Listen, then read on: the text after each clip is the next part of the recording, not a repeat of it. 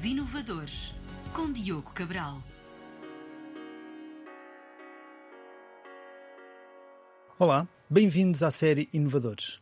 Hoje temos connosco Pedro Rezende, CEO e cofundador da Our Watch Lead, uma startup disruptiva na área de análise de terrenos, quer para projetos imobiliários, paisagismo, cidades inteligentes, uma vez que alia a inteligência artificial com a tecnologia espacial de observação.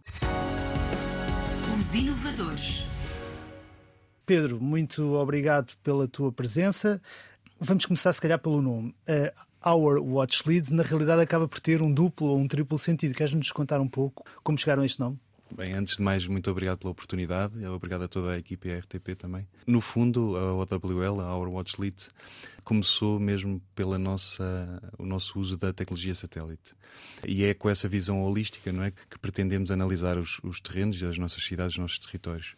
E essa, essa visão, para nós, é um caminho para uma liderança na sustentabilidade nestes setores. Nós acreditamos que esta, esta visão não é só nossa, ou seja, é partilhada com os nossos clientes, com os nossos fornecedores, e daí que dizemos a nossa visão lidera, é esse o é significado. Tradução, é a tradução à letra, não é? Exatamente. E as três letras acabam por significar, traduzir também à letra, OWL significa coruja, certo? Isso acaba também por ter um, o significado da visão. Muito interessante. Explica-nos um pouco os serviços que vocês têm para oferecer. Como é que funciona? Nós, no fundo, estamos a democratizar o acesso aos dados satélite e estamos a trabalhar nos setores da construção imobiliária smart cities. E o que é que significa democratizar o acesso? Significa tornar fácil para arquitetos, engenheiros, construtores, promotores imobiliários perceberem quais são as melhores propriedades para investir, ou mesmo quando analisando uma só propriedade, perceber quais são as melhores áreas para implantar o edifício ou a infraestrutura. E para isso usamos os dados satélite.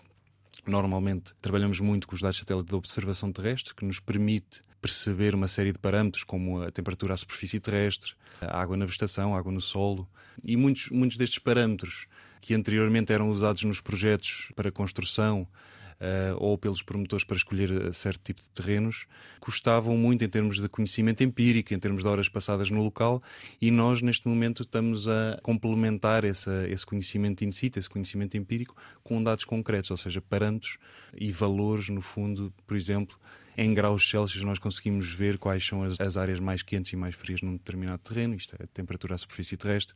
Conseguimos ver também onde há mais água na vegetação e no solo, ou seja, podemos informar os projetistas e até, e até os promotores a evitar áreas com mais água no solo e com isso fazer poupar muitos recursos na implementação, não só na implementação e na manutenção dos edifícios e das infraestruturas. Já me deste aqui um ou dois exemplos, mas em termos concretos, imaginemos que eu queria, eu sou um construtor, tenho um terreno e quero um terreno grande é, para construir um empreendimento.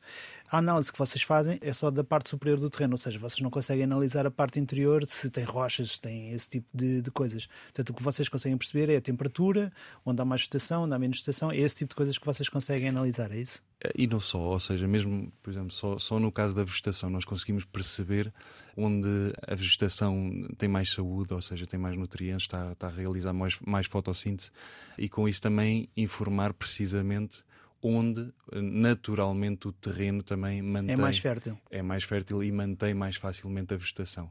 Um caso concreto, um grande empreendimento que estamos a fazer perto de Coimbra, na Lausanne, são 176 apartamentos em que no fundo usamos os dados satélite para diagnosticar precisamente o solo em termos de água na vegetação, água no solo, subsidência, que pode ser indicativo de solo em risco de colapso, a topografia também conseguimos com os dados satélite e conseguimos com isso perceber quais eram as melhores zonas para implantar os nossos edifícios. Neste caso foi, ou seja, fizemos todo o processo, fizemos desde o diagnóstico satélite até à concepção do projeto de arquitetura. E neste caso em concreto foi muito interessante porque acabámos por proteger uma série não só de árvores, mas até de vegetação arbustiva, no fundo, mais baixa, que era rica e que o satélite estava a mostrar precisamente essa riqueza. Que se devia manter. Então, que serviço é que vocês disponibilizam? Portanto, vocês têm um site e provavelmente estão a criar uma app, correto? Exatamente. Se eu sou um construtor, portanto, que tipo de serviço é que vocês nos podem disponibilizar? Além da análise do terreno, há mais serviços para além desse? Sim, sem dúvida. Nós, nós no fundo, temos a nossa loja online em ourwatchleads.com em que qualquer pessoa, de forma autónoma, pode chegar a escolher um, um determinado terreno e comprar os dados satélite que pretende ver avaliado e, e, diagnosticado nesse terreno. E aí podemos, desde a temperatura à superfície terrestre, o nosso produto, que é o Good to Build, é o bom para construir, que identifica precisamente quais são as melhores áreas para construir. E temos um produto muito interessante para promotores e para construtores, que é o Good to Live, que é o bom para viver, ou seja, identificamos quais são as melhores vizinhanças, os, os melhores terrenos para investir. Zona envolvente também, é isso? Exatamente. Okay. E isso é um ponto importante e o que é, nós começamos a pensar porque é que só existe uma classificação energética para os apartamentos, para o que já está construído e porque é que não há um índice de capital natural das envolventes, daquilo que rodeia o nosso, o nosso edifício. E é isso precisamente que estamos a fazer no Good to Live, é precisamente a identificar é o nosso índice de capital natural e que pretendemos que também contribua para a avaliação do imobiliário, para a rentabilização do imóvel. Portanto, há aqui dois tipos de serviços, pelo que eu estou a perceber. Ou posso fazer esse trabalho de um modo autónomo, ou seja, entro no vosso site, faço a pesquisa, pago e recebo um relatório, uma coisa qualquer, ou posso também pedir a vossa consultoria, uma coisa assim do género, e vocês fazem então, aí já temos uma relação de um para um e já não é uma relação abstrata, não é? em que eu vou ao site, faço o download do relatório e tiro. É isso que acontece? Exatamente, Diogo, é isso. No fundo, nós queremos muito vender produto digital, mas também sabemos que muitos utilizadores, nós trabalhamos com muitos construtores e muitos promotores imobiliários que gostam dessa parte da, da consultoria, gostam da, da parte, digamos, de serviço associado ao produto produto e continuamos a fazê-lo. Claro, aí o preço é um, é um, pouco mais elevado do que só o produto claro. digital, mas também é, no fundo, complementa precisamente, e a título de exemplo, aquilo que citei, uh, desde o produto digital de diagnóstico satélite até à componente de serviço, de, de, de explicar o que é que significam aqueles diagnósticos e depois até prescrever as soluções arquitetónicas. No fundo, esse, digamos assim, foi um processo completo. Em termos de modelo de negócio, portanto, basicamente é o site, as pessoas que podem comprar o relatório ou podem ter o tipo de consultoria. Esse serviço também pode ser feito através da app, correto? Exatamente. Nós, um dos canais de distribuição que estamos a, prestes a lançar, aliás. Vocês ganharam já vários prémios, pelo que eu percebi. Algum que queiras destacar? Sim, nós, nós tivemos eh, alguns prémios e financiamento. Tivemos um grande apoio da Agência Espacial Europeia, através da incubadora de empresas da Agência Espacial Europeia, que nos apoiou no lançamento da nossa loja online, que é o nosso MVP também recebemos um apoio grande ligado ao Horizonte 2020 no programa Faraon, em que desenvolvemos precisamente esta aplicação mobile e no fundo é um pouco isso. Tanto a loja online como a aplicação mobile servem à nossa missão de democratizar o acesso aos dados, quer para profissionais, mais no caso da loja online, quer para, até para o consumidor final, para o cidadão comum, eh, no caso da, da aplicação mobile. Duas perguntas muito rápidas. Este serviço só está disponível para Portugal ou está disponível para o mundo inteiro? A nossa aplicação pode ser ligada em qualquer lado e, e obtém okay. os dados satélite de qualquer lado do mundo. Vocês começaram em que ano? Nós começamos em 2020. Portanto, tem dois anos.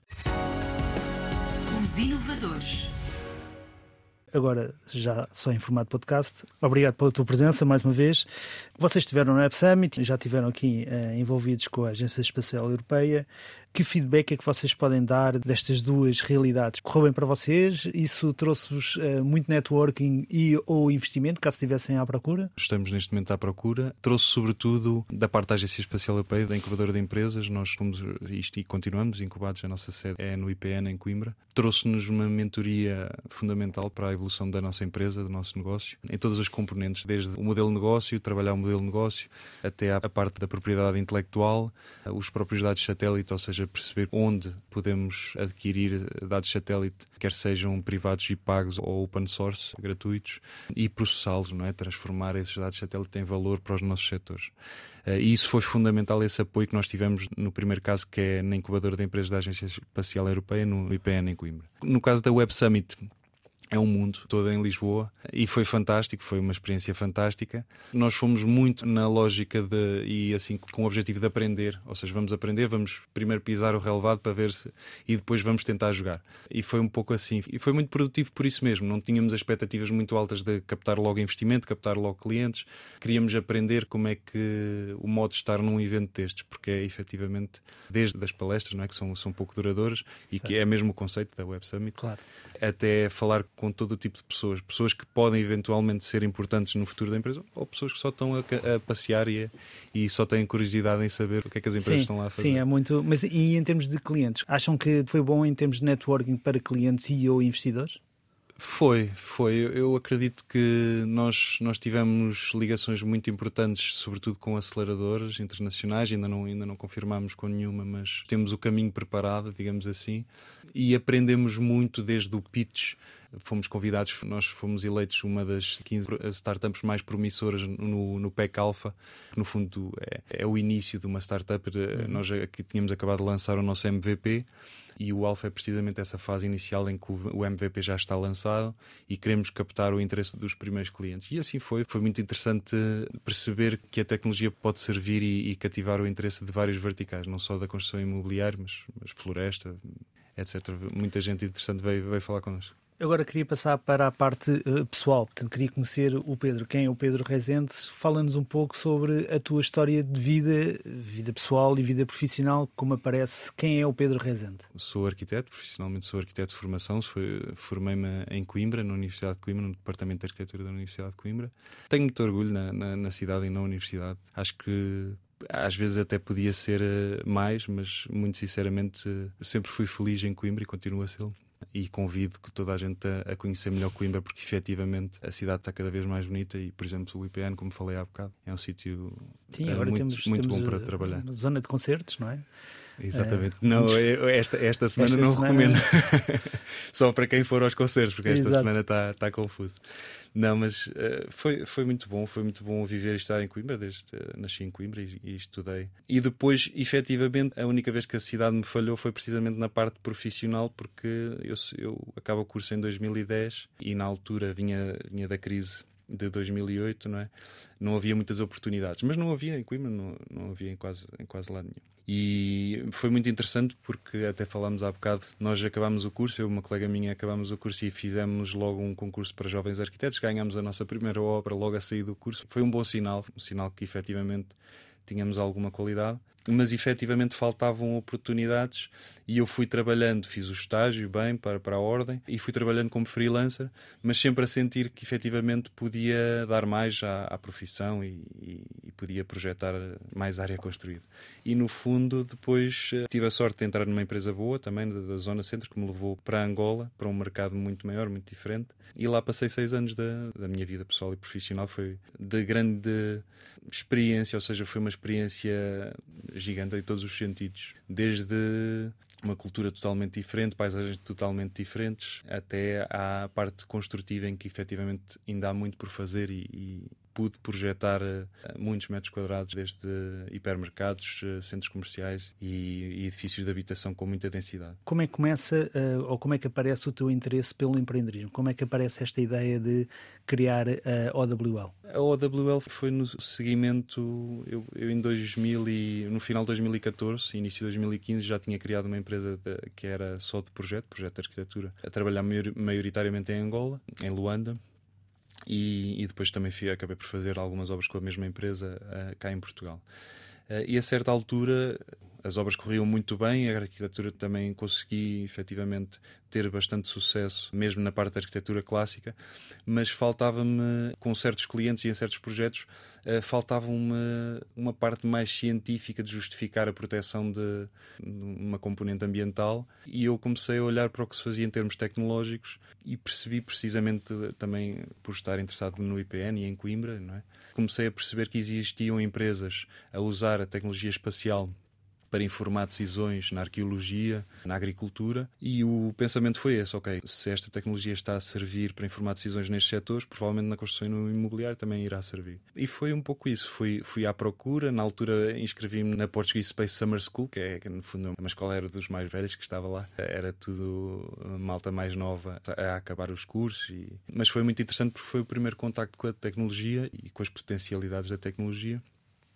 Foi lá também que conheci o cofundador, o, o Eduardo Godinho, o cofundador da OWL, e no fundo uh, nós acabámos por perceber, ok, o Eduardo com a sua componente de, engenharia aeroespacial, eu com a minha experiência de mercado, da construção e do imobiliário, e também com a, com a, experiência de projeto, ou seja, o que é que o projetista precisa para estar bem informado e para se defender também nas suas decisões. Começámos a, a, experimentar a tecnologia. Tanto experimentámos que efetivamente mostramos que existe valor, muito valor a ser criado, e não é só, de, e o mais, o mais interessante é que não é só do ponto de vista ambiental. Temos produtos que efetivamente protegem a riqueza ambiental que já existe no contexto, porque os identifica as zonas mais ricas desse ponto, do ponto de vista ambiental, mas também acabamos por perceber quais são as zonas que também permitem uma maior poupança em termos de recursos económicos na construção e depois até na manutenção do edifício e da infraestrutura. Por isso, acabou por ser uma situação em que. Então, uh, dá-me um, dá um exemplo de um projeto em que isso tenha acontecido. Aquele projeto em que, precisamente, que falei há pouco, nós informámos 174 apartamentos perto de Coimbra, na Lausanne, em que, no fundo, percebemos quais eram as, as áreas mais ricas do ponto de vista de biodiversidade, mas também onde, onde a topografia era mais favorável e não precisamos, como é óbvio, não esperámos pelo levantamento topográfico porque tivemos eh, acesso à topografia satélite e depois confirmámos, claro, com, com o maior detalhe que o levantamento topográfico in situ. Mas conseguimos efetivamente diagnosticar, tanto em termos de água no solo, riqueza da vegetação, Uh, e vigor da vegetação e o um, subsidência e topografia mais favorável. E com isso conseguimos fazer com que o edifício uh, fosse impl implantado, servindo, claro, as questões programáticas, ou seja, nós só adicionamos parâmetros àquilo que é o tradicional, o tradicional trabalho do arquiteto e do engenheiro, nós temos mais parâmetros para informar melhor as decisões. E, e efetivamente conseguimos evitar artificializar estas zonas que em muitas vezes coincidem, são as zonas com mais água no solo, com mais riqueza da vegetação e nós sabemos mais água no solo também eh, e aí não é mais só as linhas não é só as linhas de água nem só a, água que se vê e que está a céu aberto que se vê olho nu não é? Nós conseguimos ver fenómenos como a evapotranspiração ao longo do ano se existe mais água ou não. Sim se no, na, na, época de chuvas vá se o terreno fica mais alagado ou menos alagado exatamente. depois e, se e... calhar só se detecta se fizermos uma análise ao longo do ano não é? Exatamente e nós conseguimos antigamente esse tipo de análise nunca era feito muito raramente. Nós sabemos que efetivamente, e cada vez mais os tempos de, para projetos são cada vez mais curtos, e com isto, como é óbvio, há muita exigência e muita qualidade na, no projeto, e nós não estamos a questionar isso, nós simplesmente estamos a adicionar essa, essa análise que seria muito mais custosa antigamente. Uh, esse conhecimento empírico de estar eh, estações inteiras no, no, local de intervenção só para perceber a escorrência da água no caso da ocorrência de pluviais, da, de, de chuvas. Não é? Nós conseguimos ver o histórico das imagens com o satélite e perceber a é velocidade é... de um clique. Exato. É isso. Exatamente. Faz toda a diferença, em termos de rapidez e provavelmente em termos de custo também. Eu queria eh, perceber aqui mais uma coisa. Eu vi no vosso, nas vossas redes sociais, por exemplo, uma coisa muito engraçada que foi vocês estiveram a analisar o estádio do Benfica e o estádio do Sporting.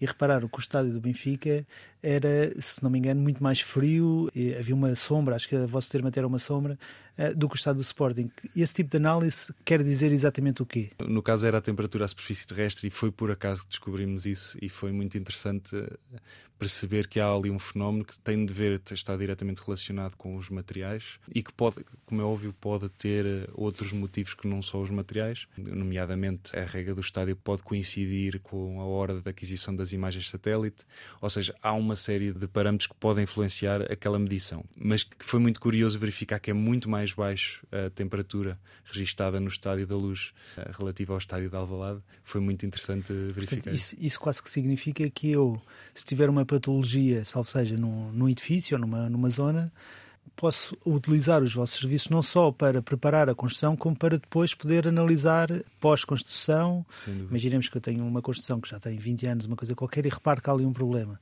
Posso também utilizar os vossos serviços nesta situação. Sem dúvida. Nós até fizemos um trabalho muito interessante com um condomínio em Coimbra, em que, no fundo, conseguimos, com imagens de satélite, perceber várias patologias no, na cobertura do edifício. Quanto maior for uma cobertura de um edifício, a infraestrutura a monitorizar, o edifício a monitorizar, eh, mais pertinente se torna, porque efetivamente é muito custoso fazer uma manutenção uma vistoria deste tipo de edifícios e infraestruturas de grande escala. E o satélite tem essa facilidade, não é? Que no fundo mapeia vários quilómetros quadrados em simultâneo e temos o acesso ao histórico, ou seja, conseguimos perceber o que, é que, o que é que é um comportamento normal porque se vai repetindo ao longo dos anos, ou um parâmetro que efetivamente está ali a, a demonstrar a ser indicativo de alguma patologia que vale a pena ser uh, analisada. Terminamos o nosso podcast aqui. Quero-te agradecer eh, a tua presença. Projeto muito interessante. Desejo-vos a maior sorte. Para quem esteve a ver-nos e ouvir-nos desse lado, muito obrigado também da minha parte. Sigam-nos nas redes sociais. Estamos nas diversas plataformas de podcast, inclusive na RTP Play. Muito obrigado e até à próxima.